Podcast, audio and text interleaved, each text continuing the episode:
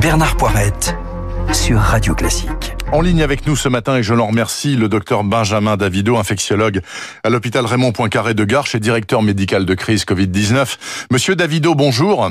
Bonjour à vous. Monsieur Davido, bon, le problème des masques, c'est réglé. Il y en a partout dans toutes les supérettes. Pareil pour le gel, le gel hydroalcoolique. Alors, la question maintenant, c'est les tests. D'abord, une question. Est-ce qu'il faut se faire tester, comme le président Trump, là, tous les deux jours, ou est-ce que c'est rigoureusement inutile? Quelle est la, quelle est la loi là-dedans?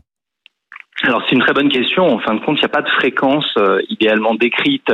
Euh, ce qu'il faut, en tout cas, ce qui est sûr, c'est se faire dépister. À partir du moment où on a le moindre symptôme compatible avec un Covid-19, ça peut aller du nez qui coule à l'éternuement, euh, à une fièvre inexpliquée, et surtout dans le cadre d'une enquête, c'est-à-dire lorsqu'on a été contact avec quelqu'un qui a fait la maladie. Et aujourd'hui, la problématique, vous le soulignez, c'est qui dépister. Notamment, on sait qu'il y a des gens qui ont la Covid qui sont asymptomatiques. Ça représente 30% des tests PCR réalisés aujourd'hui sur 800 positifs. Il y a à peu près 20, entre 25 et 30% qui n'ont pas de symptômes et qui posent le problème d'aller euh, proposer, faciliter le test pour des gens qui n'ont pas de symptômes. Et moi, je ne connais pas de mesures pour voir ce qui n'est pas visible, hormis l'intelligence artificielle, les smartphones, type application Stop Covid. Et malheureusement, aujourd'hui, cette application, elle est trop peu utilisée et mmh. elle a trop peu rendu service parce que euh, trop décriée pour des raisons liberticides que la CNIL a euh, contredites. Docteur Davido, est-ce qu'il y a un problème d'accès à ces tests? C'est-à-dire, en clair, est-ce qu'il y a des queues interminables? Et est-ce que pour certains, c'est trop cher? C'est l'autre problème, en effet, tant bien même quelqu'un voudrait rigoureusement faire des tests tous les deux jours euh, parce qu'il a une maladie générale ou qu'il est très inquiet et que ça le rassure. Euh, Aujourd'hui en ville, dans les laboratoires privés, en tout cas sur la région parisienne, c'est plus de 7 jours en moyenne pour obtenir un test PCR, je précise, parce que euh, à défaut certains laboratoires proposent des hein. sérologies. Le test PCR, c'est le test nasal avec le couvillon. Et à défaut, un certain nombre de laboratoires vous proposent de faire la sérologie, c'est-à-dire le test soit sur prise de sang, soit au bout du doigt, qui ne donne pas du tout la même réponse, puisque ce test sert juste à savoir si on a croisé l'agent infectieux à un moment donné depuis le début de l'épidémie, mais ne répond pas si vous êtes malade actuellement de la maladie et si vous êtes contagieux. Et donc on se retrouve dans une situation par pénurie de, de, de, manque de personnel et de moyens humains, puisque mmh. euh, initialement, bah, on est monté en puissance lorsqu'il y avait l'épidémie euh, et qu'il fallait. Et aujourd'hui, la réalité, c'est que, euh, premièrement, beaucoup de gens sont partis en vacances, beaucoup de professionnels de santé sont fatigués de la crise du Covid, et que c'est de plus en plus difficile de réaliser euh, des tests en routine pour des gens asymptomatiques, car souvenez-vous, au début de la crise, il n'était pas question de tester les gens asymptomatiques et on ne fait pas d'enquête. Donc on est monté en puissance en volume, et demain, il va falloir qu'on soit en capacité pour répondre à des demandes. Maintenant, on demande des tests, certaines compagnies aériennes pour partir à l'étranger, pour que les gens soient rassurés et sachent s'ils sont contagieux avant de partir à l'étranger et avant le retour, ce qui est assez, mmh. assez licite. Et donc, il y a toute une politique de santé qui doit s'embrayer au-delà du port du masque et qui s'articule avec le test euh, et euh, s'approprier, si vous voulez, cette épidémie euh, et ces gestes quotidiens, ces mesures barrières et cette nécessité parfois de se faire tester, en tout cas lorsqu'il y a un doute. Et ce d'autant plus qu'à la rentrée en automne, on va commencer à avoir des infections respiratoires, mmh. on commence à voir des virus, dont le rhinovirus, qui est un virus du rhume banal, qui mime la Covid-19 et qui du coup nécessite de réaliser des tests pour diagnostiquer d'autres maladies que la Covid. Eh ben, on n'est pas sorti de l'auberge. Une dernière question, docteur Davido. Euh, AstraZeneca, une firme pharmaceutique anglaise, dit nous aurons un vaccin efficace contre le Covid-19 fin de l'année et nous le vendrons 2,50 euros, c'est-à-dire à prix coûtant. Est-ce que sur ces deux affirmations, vous y croyez? Alors l'affirmation du prix coûtant, moi j'ai beaucoup d'espoir. Hein. Mmh. J'avais même entendu 2 euros pour être précis, vous voyez 50 centimes de moins. Euh, D'ici la fin de l'année, euh, on peut le souhaiter. Ça me paraît extrêmement tôt, sachant qu'AstraZeneca, si je ne me trompe pas, sont toujours en phase 2 et vont débuter les phases 3.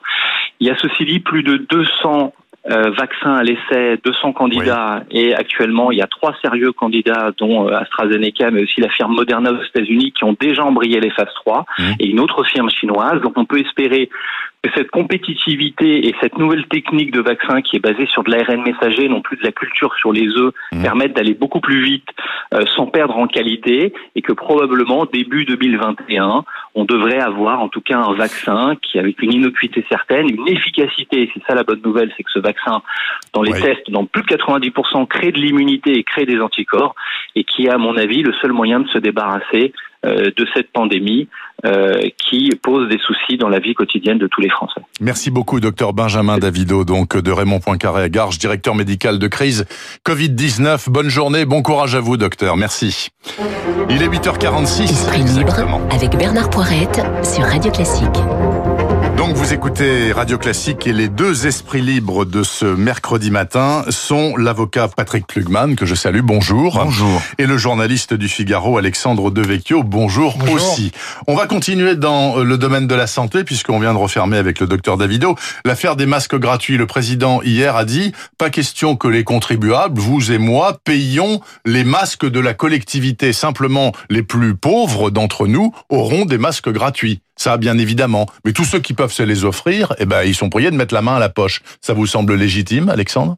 En réalité, la, la, la question pouvait se, se, poser vraiment. On peut considérer que le masque, euh, si vous voulez, est un soin. En plus, il est obligatoire et on pouvait considérer qu'il pouvait être remboursé finalement peut-être par la par la sécurité plus sociale qu'obligatoire plus plus qu'obligatoire et puisque euh, élément finalement euh, médical quoi mais bon la, la, la réalité je pense pratique et technique c'est que euh, ça a un coût euh, trop trop important. Je pense que ce qui a été décidé par le président de la République me paraît logique. Faut, je pense que si on avait remboursé à une partie de la population, même les plus pauvres, euh, ça, ce serait un nouvel impôt pour les, les classes moyennes. Donc si on a suffisamment bah, les de pauvres, stock, ils l'auront gratuitement. Ils hein, l'auront voilà, gratuitement, mais peut-être que peut-être que si on a suffisamment de stock, euh, etc., des surplus, euh, on peut en distribuer. Ça me paraît être une, une méthode plus efficace que mmh. d'en passer par un remboursement. Et vous, Patrick Lugman Non, je, je pense que la, la mesure de la euh, gratuité ne s'impose plus, d'autant que le, le, le, marché, entre guillemets, pour une fois, a repris euh, sa place, et que, souvenez-vous que quand il n'y avait plus de marché, parce qu'il y avait l'État qui devait faire l'acheminement, euh, l'approvisionnement, on était en, en, pénurie et ça a été une catastrophe que l'État ne savait pas acheter, qu'il ne, ne, savait pas distribuer. Et, et je ne garde pas euh, pour cela en tout cas, et je vais faire plaisir à mon voisin de droite, pour un, une fois, un, un, un, bon souvenir de cette expérience socialiste qui était la gestion par l'État français des stocks de masques en période de Covid 19. Donc les tout ça est en cours d'investigation par les diverses les, commissions, faire, etc. Mais il n'est normal que, que ceux qui n'ont pas les moyens d'avoir un équipement obligatoire pour leur santé euh, soient intégralement non pas remboursés, mais qu'ils soient effectivement gratuits pour eux. Je, j'indique cependant que l'État ne doit pas non plus se défausser sur les collectivités territoriales, puisqu'il est par ailleurs en train de les déshabiller. Donc là, il y a un sujet de finances publiques mmh. qui me semble hautement inéquitable et qu'il faut surveiller de très près. Alors, deuxième thème dans l'actualité, vous avez peut-être eu le temps de jeter un coup d'œil à Libération ce matin ou de voir Mediapart. C'est euh, des révélations quand même sur le déroulement de la mort de ce livreur à scooter Cédric Chouvia sur le quai Branly le 3 janvier à Paris lors d'un contrôle de police. Il a été étranglé au sol. Ça a beaucoup fait penser euh, au drame de ce malheureux noir à Minneapolis euh, ensuite quelques mois plus tard, même si les conséquences ont été fort différentes. Bon, il y a des il y a des révélations quand même dans cette enquête de presse euh, qui montrent que les quatre policiers qui sont intervenus euh, n'ont pas mené les opérations comme ils auraient dû le faire, ils n'ont pas filmé, ils n'ont pas tenu compte des alertes du gars qui était euh, par terre, etc. Vous l'avez lu, Patrick Logman? Vous avez jeté ça, vous avez jeté un œil? J'ai vu ça hier soir dans mon alerte Libération. Et alors? Et alors, est-ce qu'il y a des choses intéressantes et, et, et troublantes? Non, ce qu'on ce qu'on voit, euh, si euh, ma mémoire nocturne était exacte, c'est surtout que la version servie par les policiers ne résiste pas à l'examen, je dirais, des faits. Oui. Et c'est ça qui rend plausible effectivement une mort euh, suspecte. Ce qui, de toute manière, trois sont mis en examen hein, sur les quatre Ce qui, de toute manière, euh, pose de manière plus aiguë le problème de l'action de, de, de, la police et le problème de son contrôle. Et nous sommes en train de mourir. On peut pas prendre parti sur une affaire, en tout cas sans en avoir les pièces. Bien sûr. Pas moi avocat qui vais le faire. Mais nous sommes en train de mourir de la suspicion parce qu'il n'y a au, plus aucun moyen dans notre pays de laver la suspicion, puisque les autorités même chargées de conduire les enquêtes, qu'il s'agisse du procureur de la République quand des policiers sont mis en cause, et parfois même de l'IGPN, sont accusés de partialité, de couvrir. IGPN, police des policiers, euh, de couvrir les forces de l'ordre. Et la première chose que nous devons faire, c'est rétablir euh, l'impartialité, parce que euh, il est bien en démocratie que la presse fasse son travail, mais ce n'est pas à la presse de faire la lumière et de dire la vérité d'une manière indiscutable. Donc là, là-dessus, nous sommes. Il y a quelque chose qui est en train de, de saper la confiance des Français vis-à-vis des forces de l'ordre. Il faut rétablir de l'impartialité, du droit et de l'exemplarité. Et à part ça, il faut protéger les policiers, qu'ils aient les équipements nécessaires quand Ce ils sont en cas, opération. en ce qui concerne leurs caméras sont- qui sont déficientes. quand hein. ils sont en opération, que ça se passe de manière indiscutable, de sorte qu'ils soient protégés de l'accusation d'abus si elle n'est pas fondée, Oui. et que le citoyen interpellé soit protégé de l'abus de l'autorité policière lorsqu'il se fait contrôler. Alexandre Devecchio, vous avez lu également. Vous avez bah, euh, je suis euh, la même interprétation ou pas du tout? Euh, Il vous semble que Mal. ça a été fait à la régulière cette affaire-là ou pas?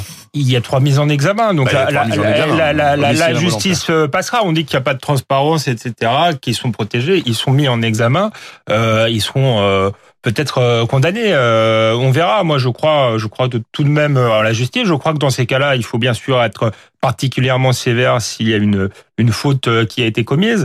Euh, mais il faudrait le, pas. le père disait, ils ont tué mon fils, il travaille encore. C'était même le, Oui. l'accroche. il, il est très bouleversant d'ailleurs. Et c'est vrai que propos, souvent, quand il y a des mises en examen, la première chose euh, que fait un magistrat instructeur, c'est de prescrire un contrôle judiciaire qui interdit aux personnes Ce qui est de continuer l'activité le problématique. présent. Ça, pas le c'est- cas. je peux vous dire que c'est insupportable et scandaleux.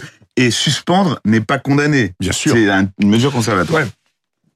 Euh, d'a- D'accord sur ce point, mais il faudrait pas faire de cette affaire, euh, qui est un cas particulier, euh, donner l'idée qu'il y a, qu'il y une, quelque chose de, de, de systémique, même s'il est probable qu'il y ait des, des bavures policières, ça a toujours existé. Et je pense qu'il faut, euh, voilà, il faut réagir avec le plus de fermeté possible. Il faut aussi sans doute faire de l'éducation, de la formation quand on recrute euh, les policiers. Il faut re- re- recontextualiser ça dans quelque chose de plus global aussi, parce qu'on entend parler beaucoup de violence policière. Je crois qu'il y a une montée de la violence également dans le pays. Ils sont confrontés euh, à un ensauvagement euh, de, la Bayonne, société. On l'a vu euh, avec euh, avec Bayonne, on l'a vu euh, il y a pas très longtemps avec euh, cette femme qui a été renversée volontairement et Oui, traînée sur euh, sur 800 mètres. Donc euh, donc il faut rappeler aussi tout ça, rappeler que c'est un métier difficile, que dans certains endroits, euh, dans certaines cités, ils ne peuvent pas venir. On les accuse de violence policière, mais enfin ils se font que, jeter a des bières les et il y a aussi pompiers, hein. les pompiers. Euh, donc voilà, remettre un peu de, de complexité dans une société française qui, hélas, euh, se fracture. Maintenant, euh, euh, le meilleur moyen de rétablir l'ordre, c'est que la République soit aussi euh, irréprochable. Là-dessus, pardon. il- Un dernier mot. il faut plus de moyens. Plus de moyens humains. On Plus de moyens techniques On est d'accord. et plus de moyens légaux. Donc je vais vous dire, là-dessus, il n'y a pas de, il y a pas de doute à avoir. Un pays a besoin de police. Et même quand on est suspicieux, a besoin de. Et plus de policiers, c'est moins de problèmes lors des interpellations. C'est plus d'ordre dans les cités et il y a plus de zones de non-droit. Donc là-dessus, il faut que nos gouvernants, de gauche comme de droite, soient conscients. Celui qui a le plus supprimé de policiers dans notre pays, c'est Monsieur Sarkozy. 12 000 policiers en moins. Exact. Donc euh, En son temps.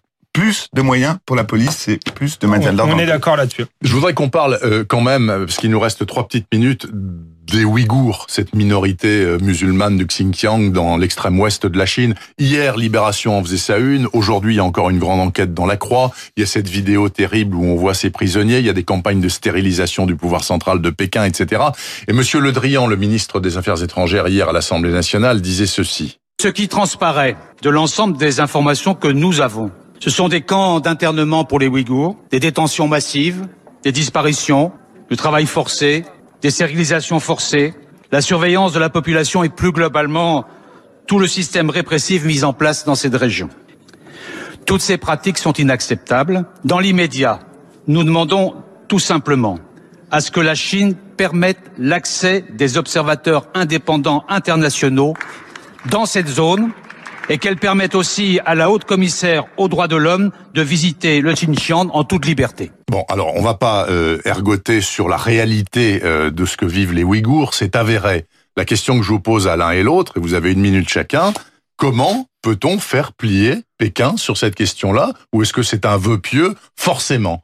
Alexandre Devecchio. Je pense que c'est très compliqué de, de, de, faire plier Pékin, mais ce qui est, ce qui est étonnant, c'est moi, c'est le, le, timing. En réalité, ça fait très longtemps qu'il y a un problème avec la Chine. C'est un État totalitaire, pas seulement oui, euh, dictature, pas seulement pour les minorités, de manière générale, avec aujourd'hui des systèmes de reconnaissance faciale, euh, etc. C'est un régime extrêmement autoritaire avec lequel on a fait euh, du business, à profiter à un capitalisme mondialisé. Alors après, il y a eu la crise du Covid. On se rend compte qu'on est dans une dépendance extrême et on commence à monter le ton.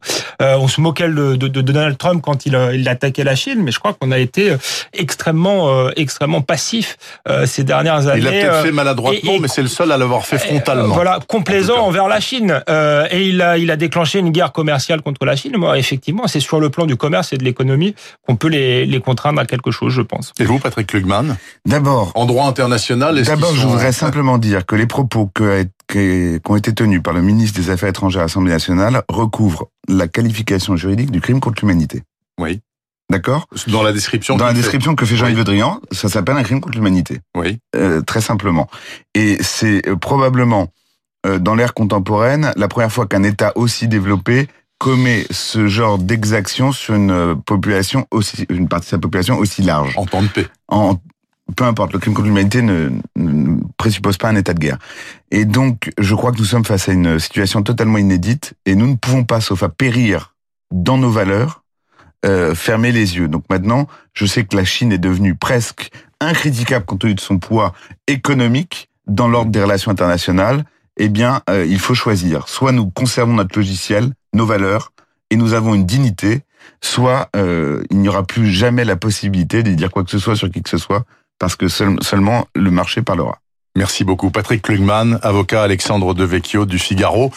Bonne journée à tous les deux. Et puis à la prochaine. Merci infiniment. Il est 8h56 sur Radio Classique. Suite et fin de cette matinale d'infos. Dans deux minutes, Hervé Mariton.